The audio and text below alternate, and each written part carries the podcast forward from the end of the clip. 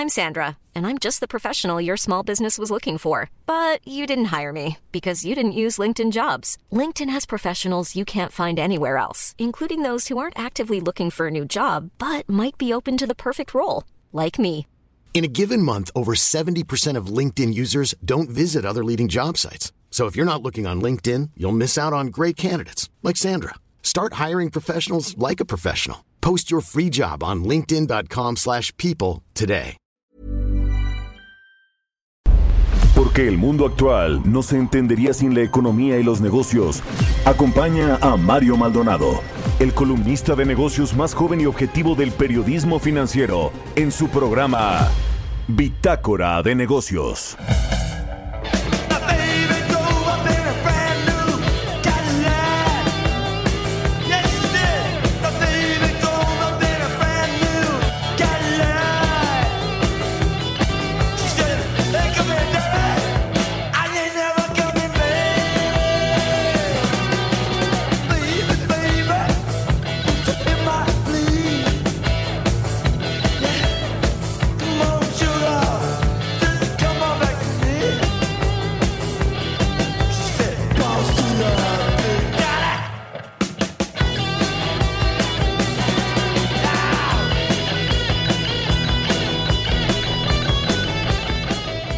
¿Qué tal? ¿Cómo están? Muy buenos días. Bienvenidos a Bitácora de Negocios. Yo soy Mario Maldonado. Me da muchísimo gusto saludarlos en este jueves 4 de marzo del 2021.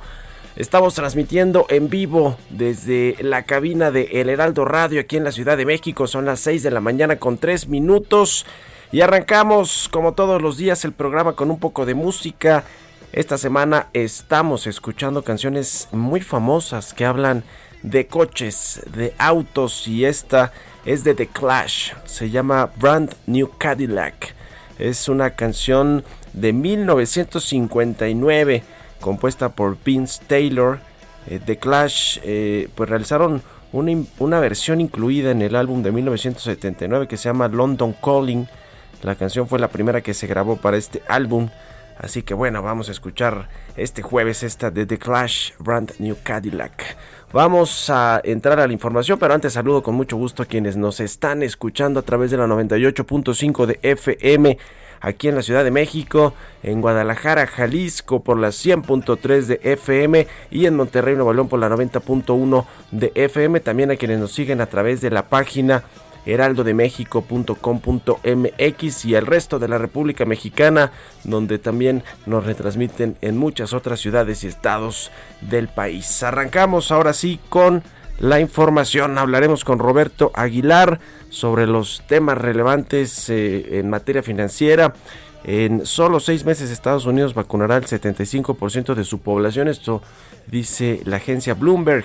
Los precios mundiales de alimentos en su nivel más alto desde julio del 2014 y el Banco de México mejora el pronóstico del Producto Interno Bruto de nuestro país para el 2021 y 2022. Está interesante este tema, cómo pues está mejorando la proyección de crecimiento de la economía nacional a pesar de que pues la vacunación aquí que aquí como que digamos no va muy bien, pero sí en Estados Unidos y eso nos va a ayudar, nos va a beneficiar tan tan lejos, tan tan cerca de Dios como dijo el presidente López Obrador, tan cerca de Estados Unidos también. Bueno, pues ojalá digo finalmente esto nos va a ayudar aquí a México. Vamos a platicar también con Gerardo Flores como todos los jueves, analista especializado en el tema de políticas públicas va a hablar sobre estas discrepancias en los números de la, de la, exportación de petróleo, de petróleo crudo.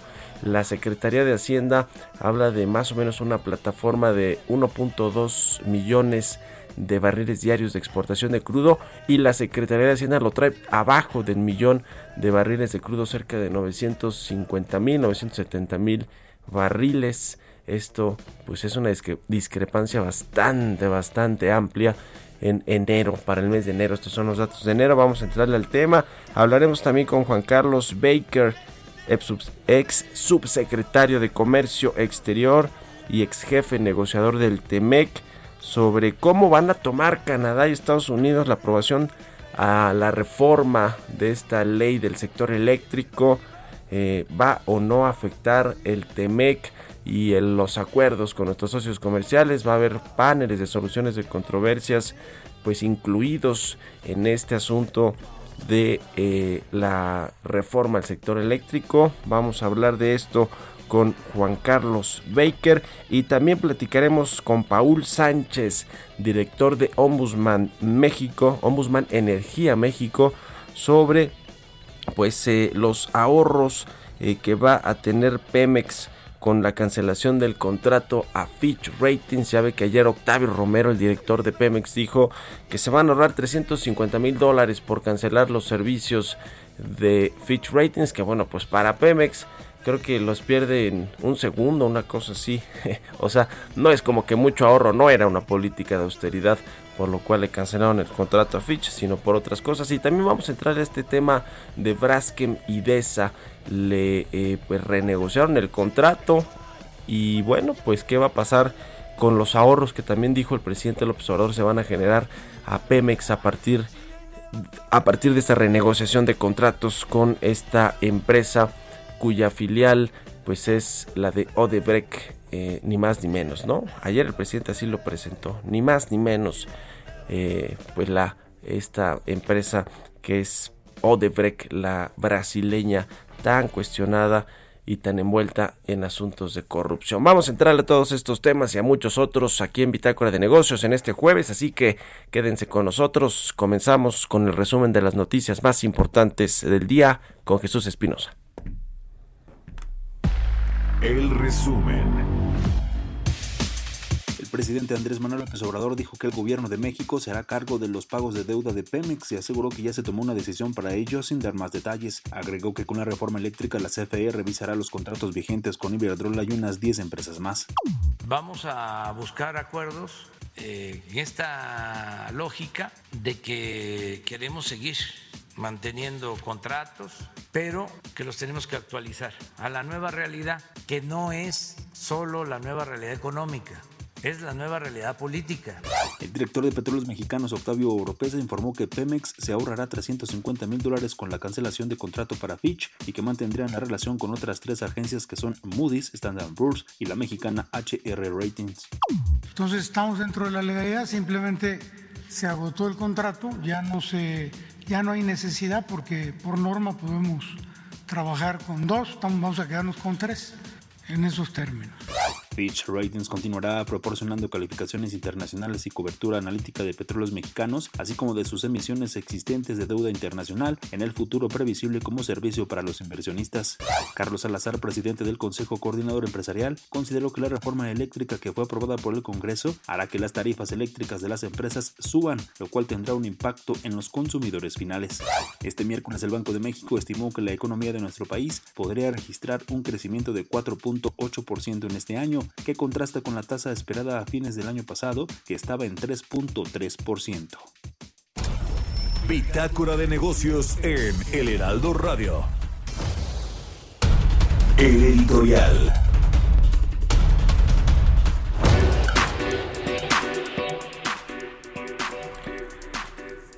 Bueno, pues el presidente López Obrador, con esta forma tan sui generis de eh, negociar con las empresas privadas los términos de los contratos que se otorgaron en sexenios anteriores, logró, como ya escuchábamos, eh, pues eh, renegociarle a Braskem y de esa su contrato de este mega proyecto, de esta mega obra que es la de etileno 21. Dice que se van ahorrar 13.749 millones de pesos. Esto, pues, eh, ¿se acuerda usted de los contratos con los gasoductos? Siete contratos de transporte de gas natural con empresas nacionales e internacionales se renegociaron. Eso sí, casi al inicio del sexenio con la Comisión Federal de Electricidad.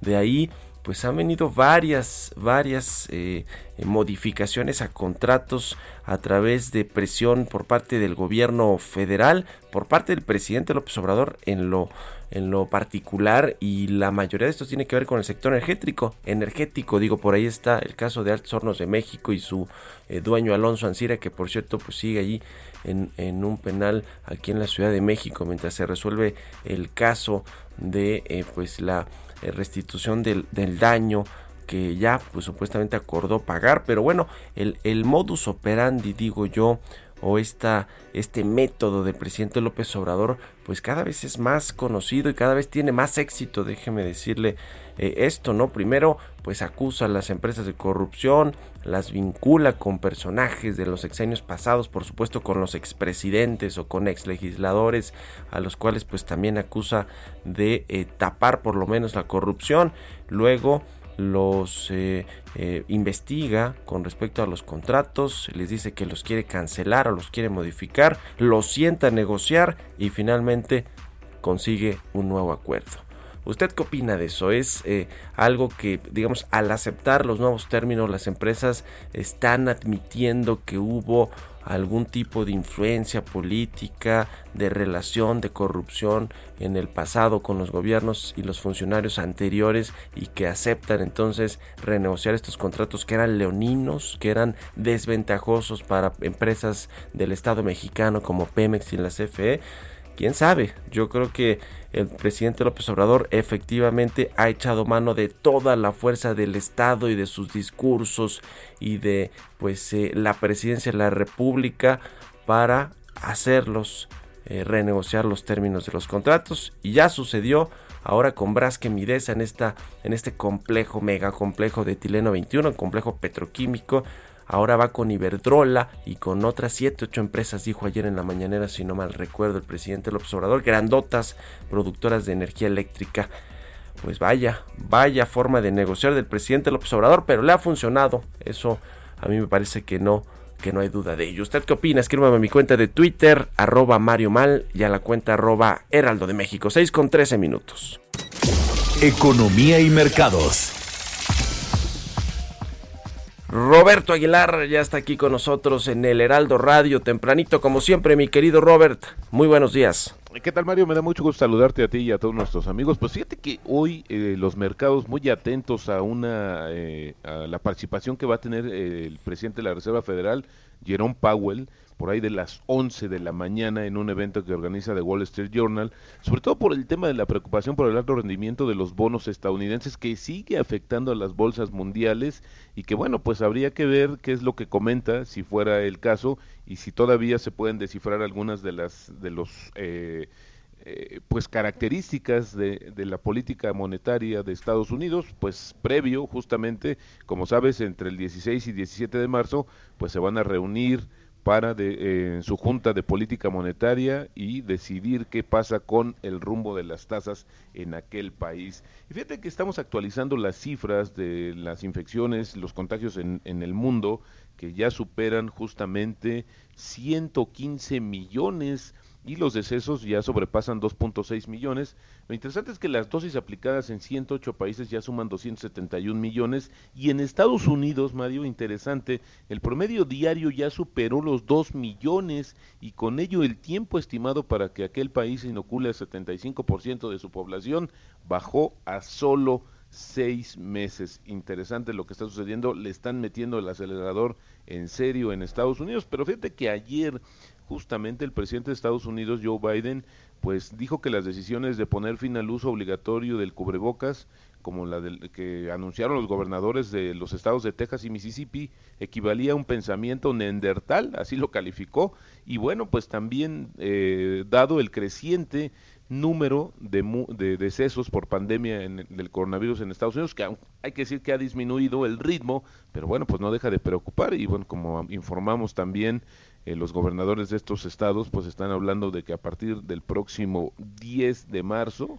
pues van a empezar ya a eliminar todas las restricciones en términos de distanciamiento social y las empresas pues van a volver a eh, abrir los negocios, etcétera, pues todo esto va a llegar relativamente a la normalidad. La pregunta es a qué costo. Y bueno, pues hablando también de estos temas de la reapertura o no, fíjate que grupos empresariales alemanes expresaron su, su consternación después de que la canciller Angela Merkel y los dirigentes regionales acordaron una relajación gradual de las restricciones, pero sí, eso sí, destacaron este freno de emergencia que se estableció. ¿Esto qué, de qué trata, mi estimado Mario? Pues que básicamente en la medición de casos, si se sale de control, regresan justamente las medidas. Este plan consta de cinco fases. A partir del 8 de marzo, pues va a comenzar progresivamente a regresar la normalidad en Alemania. Esta economía la más grande de Europa, que también, fíjate que Alemania comunicó a la Unión Europea que mantendrá las restricciones fronterizas impuestas para frenar la propagación de las nuevas variantes del coronavirus. Ya la Comisión Europea pues había solicitado que justamente Austria y República Checa hicieran lo, lo propio, pero bueno, pues Alemania ya dijo que no va a relajar el tema de sus fronteras. Eso sí, pues lo va a hacer de manera interna, pero el, el resto va a tener que esperar. Y bueno, pues la noticia también interesante es que los precios internacionales de, los alimentos, Mario, subieron por noveno mes consecutivo en febrero y tocaron su nivel más alto desde julio de 2014, encabezados por el salto del azúcar y los aceites vegetales. Esto lo dijo la Organización de las Naciones Unidas para la Agricultura y la Alimentación, mejor conocida como la FAO. E interesante porque también ahora que esta situación de la mejora en la economía, pues también significará una mayor demanda de ciertos productos y aquí es donde podríamos ver choques inflacionarios con el tema básicamente de los alimentos a nivel mundial. Fíjate que ayer, ayer por la noche, pues se informó que una, eh, una sala de la Suprema Corte de Justicia de México falló a favor del regulador, es decir, del Instituto Federal de Telecomunicaciones, respecto a la clasificación de preponderancia en el mercado para frenar el dominio de América Móvil. Hay que recordar, pues, que justamente eh, lo que dijeron ayer en la Suprema Corte es que este organismo, el Instituto Federal de Telecomunicaciones, actuó dentro de la Constitución cuando terminó tras una reforma a la ley del sector en 2013 que el grupo de interés económico América Móvil integrado por Telcel y sus subsidiarias era un agente preponderante y bueno pues esta resolución implicó que le impusieran medidas acorde a su tamaño las cuales pues no ha cumplido al 100% pero interesante que se valide pues la decisión de las autoridades y específicamente del Instituto Federal de Telecomunicaciones. Y rápidamente te comentaría, Mario, que me llamó la atención en este ajuste que hizo ayer en su primer informe trimestral de, inflación el Banco de México, los ajustes de eh, las expectativas de crecimiento. Ahora eh, el Banco de México se ha movido también en intervalos de cuánto podría ser. Me llama la atención, Mario, eh, que en el ritmo de crecimiento para 2021 podría fluctuar entre 2.8% y un 6.7% interesante. Ojalá y se llegara a cumplir también esa expectativa de crecimiento que nos pondría más cerca de recuperar esta caída del 8.5% que tuvimos el año pasado. Y eso sí, el Banco de México dejó firme eh, el, el mensaje de que esto dependerá del ritmo de la vacunación pues que pareciera que está incrementándose, pero si lo vemos justamente con lo que pasa en Estados Unidos, como comentabas, esa economía se recupera rápido y podría jalar o va a jalar más bien a la economía mexicana. Ahí tenemos eh, las esperanzas económicas justamente dependiendo, hablando de dependencia y soberanía, pues en realidad dependemos totalmente de lo que pase en Estados Unidos en materia económica. Y el tipo de cambio, Mario, fíjate que amaneció un poco presionado, estamos hablando de niveles de 20.81 pesos por dólar. Pues sí, eh, presionado el peso a partir de esta reforma del sector eléctrico, ¿no, Robert? Ahora sí, le habíamos comentado en días anteriores y, y, bueno, pues sí, hay elementos internos, que es básicamente esta reforma, y que bueno, ya hay varias advertencias. Ayer eh, los bancos de inversión nacionales y, extranjeros comentaron acerca de los efectos que tiene y bueno, pues al final coincidieron también de que no es la mejor señal para eh, la expectativa de México y como decía, pues hoy la verdad es que todo está más bien fundamentado o esperanzado en lo que sucede en Estados Unidos, que bueno, pues en un periodo tan corto ya pasó de 10 meses, nueve meses, ahora seis meses tardará en que se vacune el 75% de su población y esto podría incluso acelerarse conforme lleguen más vacunas y las tenga disponibles en Estados Unidos. Pues sí, todos están las vacunas. Hasta el Banco de México dice que 6.7% va a rebotar México en la economía nacional si hay un buen plan de vacunación. Ya lo estaremos viendo. Muchas gracias, Robert. Al contrario, Mario, muy buenos días. Roberto Aguilar, síganlo en Twitter, Roberto AH. Vamos a otra cosa. Políticas públicas y macroeconómicas. Como todos los jueves ya está con nosotros Gerardo Flores, nuestro analista en temas de políticas públicas, telecomunicaciones, macroeconomía. ¿Cómo estás, querido eh, Gerardo? Muy buenos días. Muy bien, Mario. Muy buenos días. Un saludo para todos pues vaya datos eh, dispares, distintos entre la Secretaría de Hacienda y Pemex con respecto a la exportación de crudo en el mes de enero. Cuéntanos cómo ves estos datos. Pues sí, eh, como tú bien señalabas eh, ayer en, tu columna, eh, llama la atención porque si uno revisa hacia atrás parecería que esto no es algo común. Eh, pues lo que lo que básicamente observamos es que en, el mes de enero Hacienda en su reporte que dio a conocer el, el martes eh, informa que la eh, durante el mes de enero se eh, exportaron cerca de 1.243.000 barriles por día, ¿no? Eh, llama la atención porque cuando tú vas a revisar el reporte de Pemex también para el mes de enero, que también Pemex reporta por su parte lo que su actividad en comercio exterior, vemos que como exportaciones de crudo reporta 979 mil barriles diarios, ¿no? Eh, podrías decir, bueno, este, la verdad es que por más que se le busca no hay una explicación a esta discrepancia, porque además no es menor, ¿no? O sea, son 200, estás hablando de prácticamente 264 mil barriles diarios de diferencia. Eh, y te digo que, que parecería que este no es una discrepancia de rutina, porque cuando tú revisas, por ejemplo, el mismo reporte de Hacienda de de diciembre de este año, prácticamente lo que reporta como producción promedio para el periodo enero-octubre corresponde con lo que Pemex este pues publica también de, exportaciones de crudo. Si tú sacas el promedio de las exportaciones que reporta Pemex de enero-octubre, te da un monto muy similar. Entonces, este aquí sí llama la atención esta discrepancia tan importante, ¿no? Este y se inserta esto dentro de un contexto en el que vemos que pues para el mes de enero el, gobierno federal tuvo un ejercicio, un subejercicio de prácticamente 20% de lo que tenía previsto gastar, ¿no? Para ese mes. Si de por sí las eh, finanzas públicas, los ingresos eh, presupuestarios eh, estuvieron por debajo en enero, ¿no? De lo que se, de lo que se, pues, había justamente presupuestado y encima de todo parece ser que ahí estos datos son muy muy distintos no porque si bien normalmente sí se encuentran algunas discrepancias incluso con los datos de la comisión eh, eh, nacional de Hidrocarburos eh, con respecto a, la producción o exportación de petróleo, este dato sí es completamente distinto. ¿Crees que se hará alguna corrección? ¿Saldrán a explicar allí los de Hacienda o los de Pemex con respecto a este dato, Gerardo? Pues mira, yo creo que los que podrían hacer algo son, yo creo que el error, para mí el error está en, la Secretaría de Hacienda, porque está reportando un volumen de exportación muy alto en comparación con el nivel de producción. Eh, a mí, yo lo que creo es que lo, lo que reporta Pemex eh, parecería más sensato, ¿no? De acuerdo a lo que al, nivel de producción de enero. Este, entonces, alguien de ellos tiene que salir a explicar, o sea, lo que no puede ocurrir es que empecemos a ver este tipo de discrepancias, este tipo de inconsistencias, eh, porque son las que de no de no atajarse de inmediato, son las que empiezan a generar eh, poca, o, le restan credibilidad, sobre todo a, la Secretaría de Hacienda, que creo que es dentro del gobierno federal de las dependencias que pues mantienen cierta credibilidad ante, los, los mercados, ¿no? Sí, sí, de las más sólidas definitivamente. Pues ya veremos si, si salen o no a explicar estos datos y cómo vienen los de febrero. Lo estaremos viendo. Muchas gracias, querido eh, Gerardo. Muy buenos días. Muy buenos días, Mario. Un saludo para todos. A Gerardo en Twitter, Gerardo Flores R. Vamos a la pausa, ya volvemos. Continuamos en un momento con la información más relevante del mundo financiero en Bitácora de Negocios con Mario Maldonado. Regresamos. Heraldo Radio, la HCL se comparte, se ve y ahora también se escucha.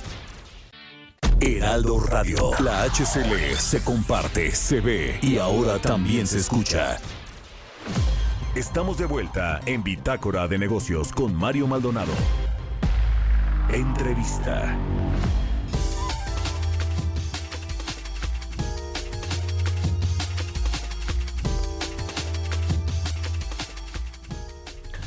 Ya estamos de regreso aquí en Bitácora de Negocios. Son las 6 de la mañana con 30 minutos tiempo del centro de México.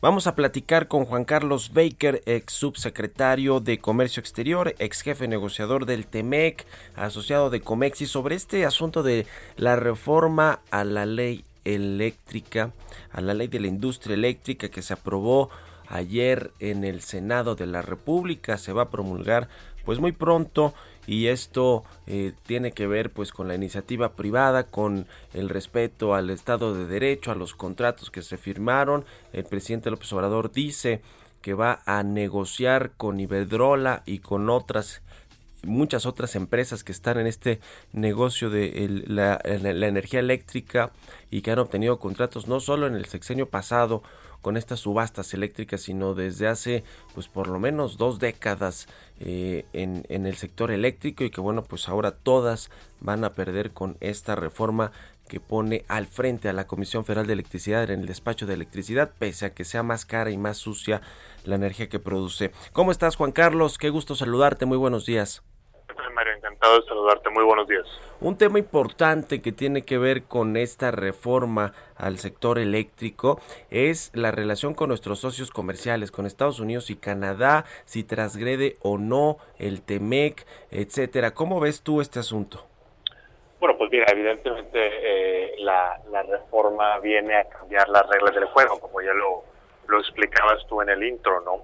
Esas reglas del juego en donde la apertura el sector eléctrico se había consolidado en los tratados internacionales, pues es lo que promovió la llegada de muchas inversiones en nuestro país y lo que al momento de incorporarse a los tratados internacionales, pues se convirtió también en ley en nuestro país. Entonces, eh, sí, sí puede ser que, esta reforma, no solamente por el hecho de que viene a cerrar un mercado que previamente estaba abierto, en el caso de la generación y la transmisión de electricidad, sino también porque, pues bueno, vas a, va, a desplazar a, los privados para favorecer a la compañía del Estado y, y porque, bueno, también hay una serie de, este, pues, de cuestiones ambientales, como ya los mencionabas, sí podría eventualmente representar una violación de las obligaciones que México tiene con, con nuestros socios comerciales. Tú mencionabas el tema que, bueno, por supuesto,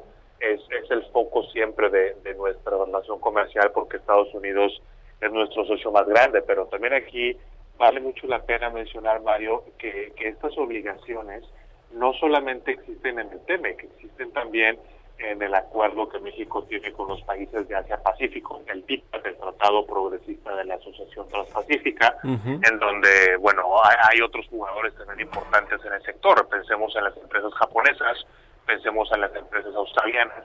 Y aunque no se ha ratificado el acuerdo con la Unión Europea, también esas obligaciones están, están ahí reflejadas. Ahora, una pregunta que seguramente nuestra audiencia nos está haciendo eh, eh, es, bueno, pues, pues ¿por qué se reflejaron esas obligaciones, no? O sea, de, entrada. Y, y la, la, respuesta es muy sencilla, Mario. Eh, al momento de que México negocia esos acuerdos comerciales, la obligación para la, el sector de servicios es reflejar el estado del arte de nuestro marco regulatorio en el momento en el que se está negociando.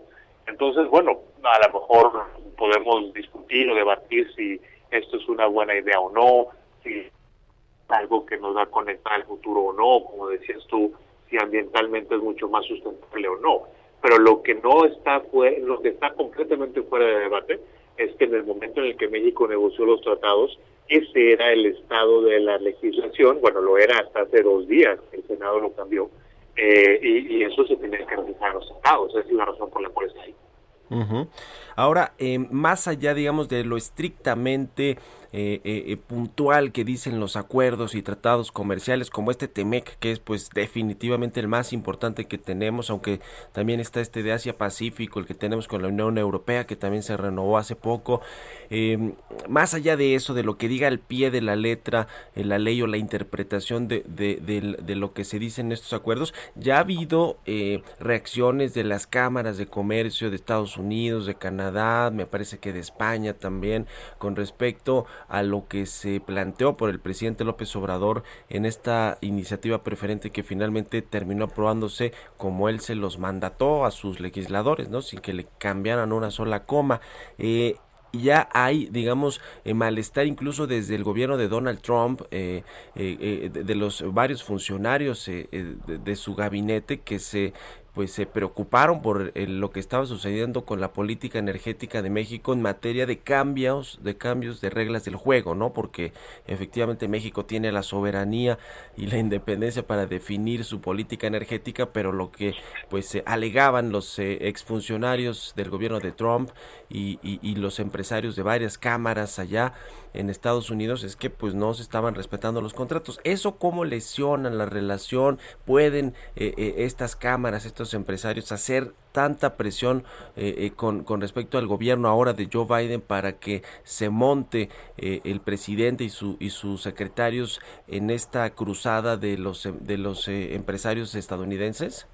Sí, sí, sin duda. A ver, mira, yo creo que aquí se van a conjuntar varias cosas, Mario. Por un lado, pues el, el la, evidente afectación a las inversiones.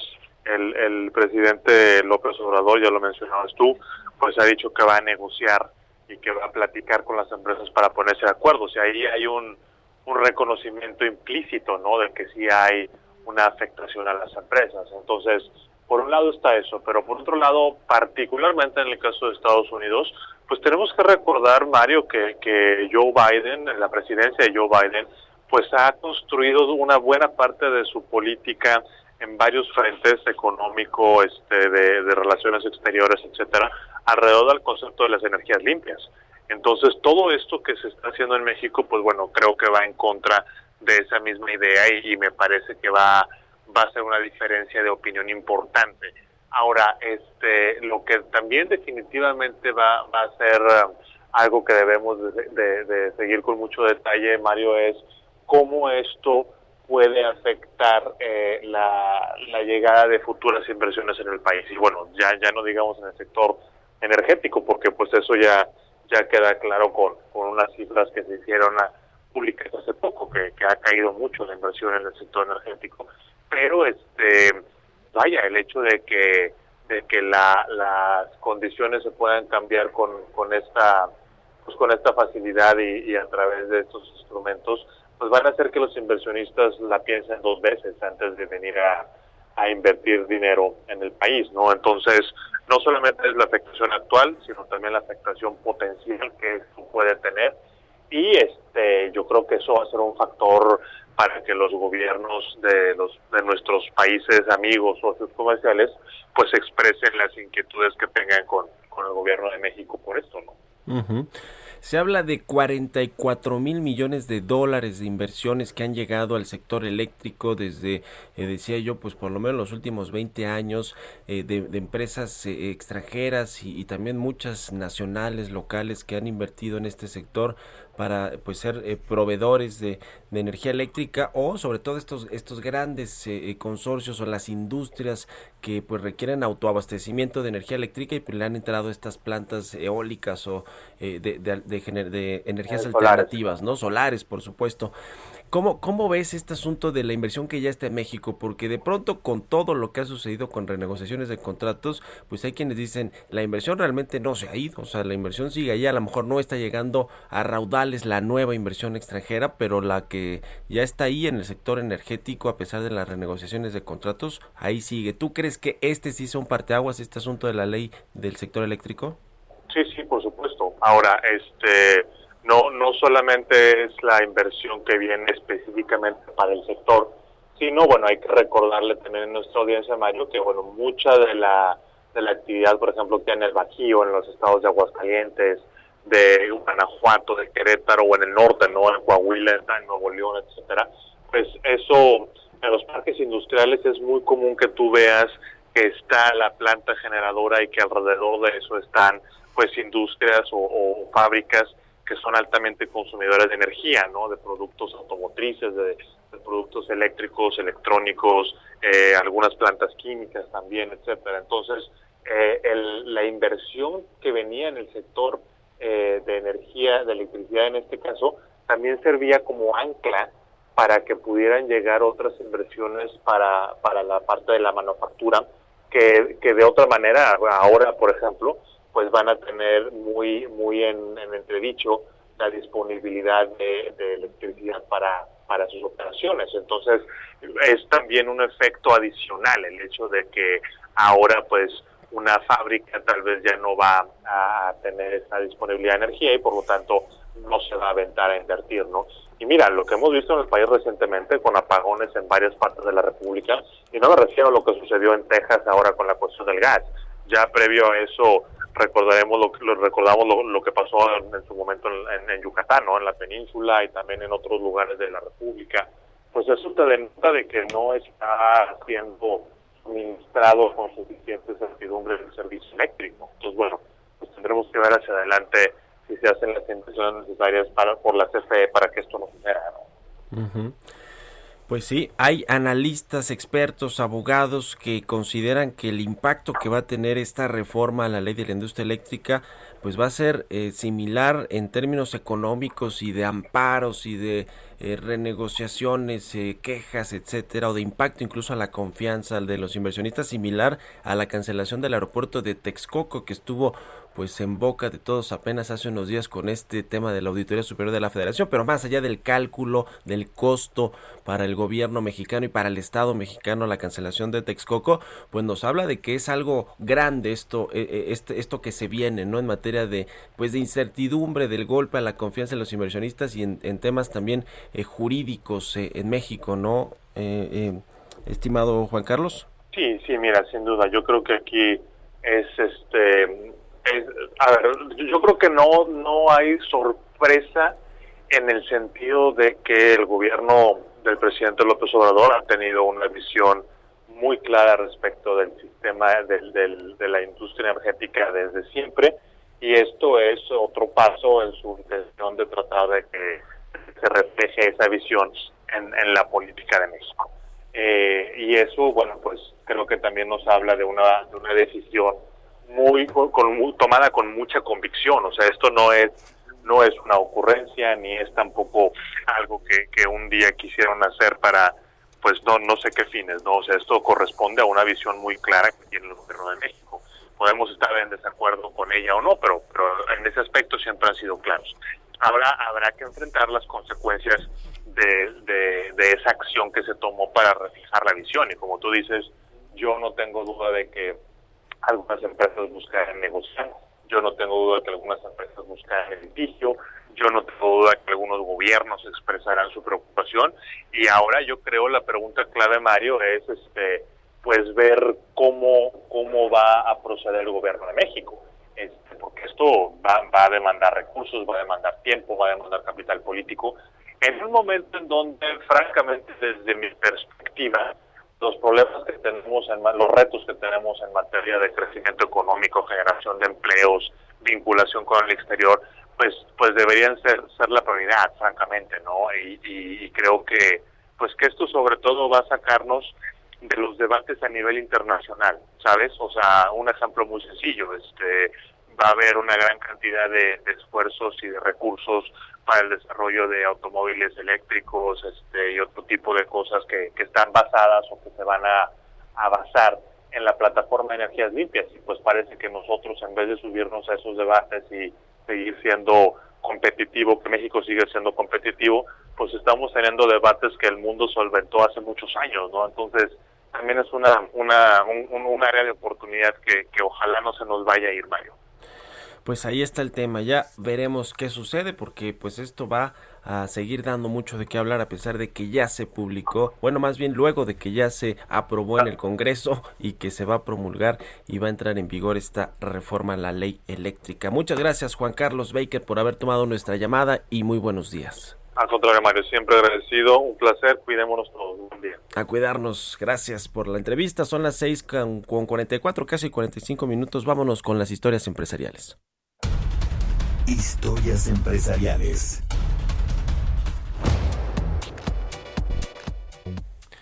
Y bueno, Bill Gates, el, fundador de Microsoft, una pues, de las mentes más brillantes de nuestros tiempos, de eh, las últimas décadas, eh, predice cuándo el mundo va a volver a la normalidad, cuando volveremos a viajar, cuando nos recuperemos de esta terrible crisis epidemiológica que generó el coronavirus y que derivó pues en crisis económicas, en crisis sociales y quién sabe en qué otras crisis que todavía ni sabemos pues va a terminar por afectarnos el COVID-19. Vamos a escuchar esta pieza que preparó Giovanna Torres con respecto a lo que dice Bill Gates.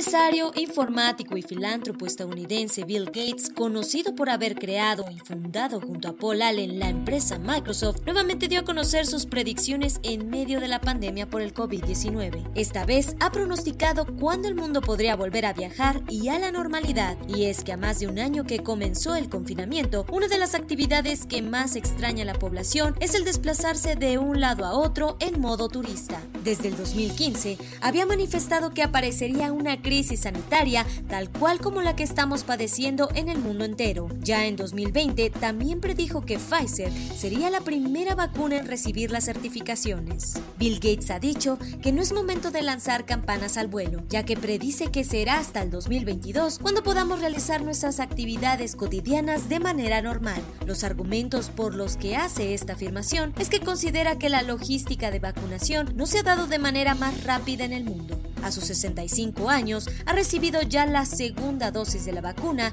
y no dejó pasar la oportunidad para criticar al gobierno de Donald Trump, pues manifestó que tuvo bastantes errores y que tuvieron suerte de que la situación no sea más fatal de lo que es. Para Bitácora de Negocios, Giovanna Torres. Bitácora de Negocios.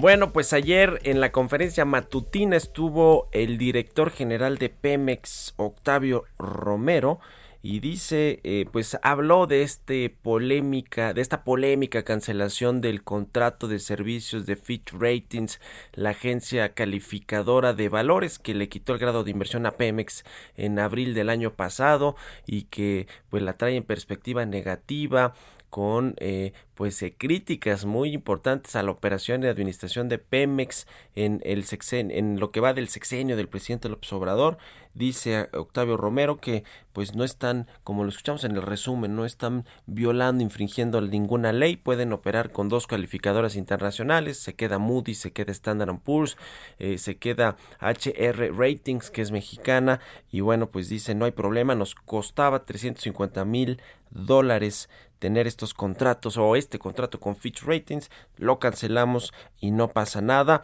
Eh, pues 350 mil dólares parece nada, nada absolutamente para una empresa del tamaño de petróleos mexicanos.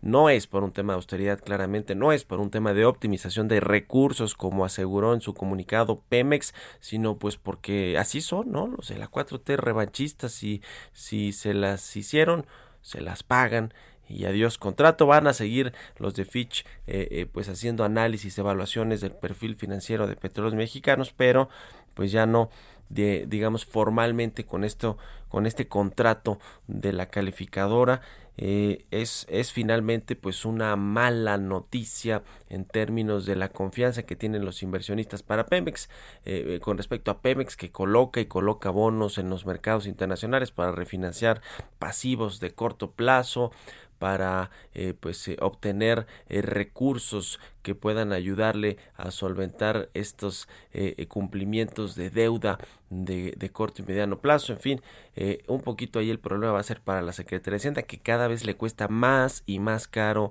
salir a los mercados a pedir dinero a los inversionistas para Pemex, a vender bonos, y no porque eh, vaya a quebrar Pemex, porque yo sí creo que es un too big to fail y está muy bien respaldado por el gobierno. Ya ve que dice además de todo el presidente del observador casi casi que van a absorber parte de la deuda de Pemex o se van a hacer cargo de la deuda de Pemex. Se refiere más bien a que van a pagar la deuda, la deuda de esta empresa y que no pues la van a dejar a su suerte porque si no tuviera el respaldo del gobierno estaría quebrada desde hace muchos años Petróleos Mexicanos pero con este, a pesar de este respaldo presidencial, gubernamental a, Pemex y a su deuda, pues sigue siendo eh, una empresa con alto riesgo, sin grado de inversión, muy, muy apalancada, 113 mil millones de dólares de deuda financiera, la mayoría colocada en los mercados internacionales y que bueno, pues el gobierno sí sale a los mercados eh, globales a refinanciar deuda, a colocar bonos y el problema es que los coloca con cupones y con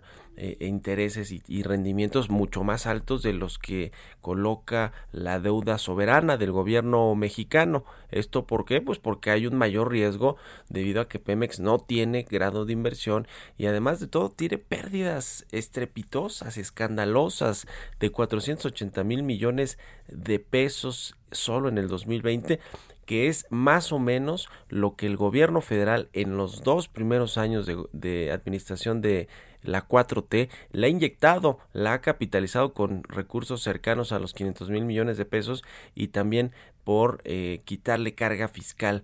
Digamos que lo que... Ah, por eso se habla de que es un barril sin fondo, petróleos mexicanos, de que se le ha inyectado dinero bueno al malo, porque tú como gobierno, como presupuesto, como Secretaría de Hacienda, le inyectas eh, eh, cerca de 500 mil millones de pesos a través de capitalizaciones directas y reducciones a su carga fiscal. Y por el otro lado, pues Pemex con la mano en la cintura los pierde en un año, en el 2020, sin sin eh, pues prácticamente ningún problema además de todo no se ha estabilizado la producción petrolera parece ser que los estimados del precio del petróleo y de producción para este 2021 no se van a cumplir. Eh, es todo un tema. La refinería de dos bocas, un desastre auténticamente. Eh, y bueno, pues además de todo, Pemex tiene una deuda altísima con sus proveedores, con todos los contratistas de petróleos mexicanos, más de 300 mil millones de pesos reportó en el 2020 de deuda eh, o de pasivos con proveedores. Y eso que hay muchas facturas que se, que se aplazaron por solicitud de Pemex para que efectivamente no afectaran más, todavía más los balances financieros de petróleos mexicanos, se les pidió a los contratistas, a las eh, empresas prestadoras de servicios de Pemex que aplazaran el ingreso de las facturas en el 2020 eh, para que no se reflejaran en los estados financieros que de por sí pues fueron muy muy malos, ¿no? La verdad es que es que Pemex es un barril sin fondo y aunque el secretario de Hacienda Arturo Herrera diga que es un activo para el país y que si no tuviera esta carga fiscal sería una empresa rentable y demás, pues no, porque representa 13% del presupuesto federal los ingresos petroleros y encima de todo esto, eh, de, de, todo esto el presidente López Obrador quiere dejar de vender petróleo al exterior como si eso nos fuera a beneficiar en términos de ingresos fiscales, quiere refinarlo todo aquí a pesar de que el petróleo que producimos ni siquiera se puede refinar en México porque es pesado. Eh, en, dos bocas la capacidad va a terminar siendo menor a la proyectada. Inicialmente no va a poder eh, ni, ni, con dos bocas ni con las seis refinerías que ya tenemos se va a poder procesar el crudo que intercambiemos en el exterior por crudo ligero para generar el consumo de gasolinas que requiere México. En fin parece ser que la estrategia, que las buenas, las intenciones creo que son buenas, es un tema de seguridad nacional ciertamente, pero la estrategia no va en esa, en esa línea, no va caminando hacia esa eh, pues eh, autosuficiencia energética como lo quiere el presidente López Obrador. Así que pues eh, ese es el caso de Pemex y ahora se viene el problemón con la CFE que va a tener que recibir subsidios muy, muy importantes. Ayer lo dijo el CCE, Carlos Salazar Lomelín, el presidente del Consejo Coordinador Empresarial. Lo que le cueste más a las empresas por eh, consumir la energía eléctrica que ahora va a despachar la, la Comisión Federal de Electricidad, pues lo va a tener que subsidiar eh, la CFE si no quiere que aumente los costos y que nos pegue a todos los consumidores. Se habla creo que de 70 mil millones de pesos anuales o 60 mil que va a tener que subsidiar el gobierno con esta nueva ley al sector eléctrico. Así las cosas con este sector energético tan estratégico para nuestro país. Con esto nos despedimos, llegamos al final de Bitácora de Negocios en este jueves. Quédense aquí en el Heraldo Radio con Sergio Sarmiento y Lupita Juárez y nosotros nos escuchamos mañana ya viernes a las 6. Muy buenos días.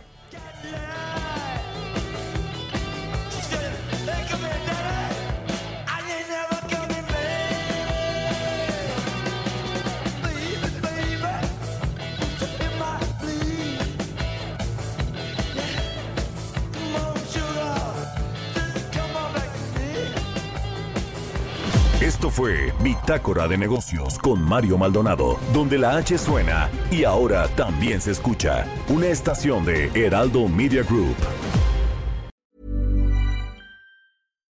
when we're on a budget, we still deserve nice things. Quince is a place to scoop up stunning high-end goods for 50 to 80% less than similar brands. They have buttery soft cashmere sweaters starting at $50, luxurious Italian leather bags, and so much more. Plus, Quince only works with factories that use safe, ethical, and responsible manufacturing. Get the high-end goods you'll love without the high price tag with Quince.